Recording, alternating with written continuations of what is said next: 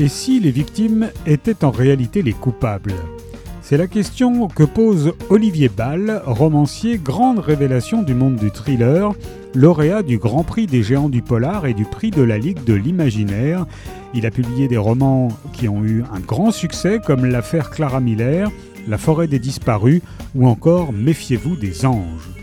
Le revoici donc avec Roche de sang, où un milliardaire serbe a été égorgé à Londres. Sur la baie vitrée, ces lettres de sang Que la mia ferita sia mortale, que ma blessure soit mortelle.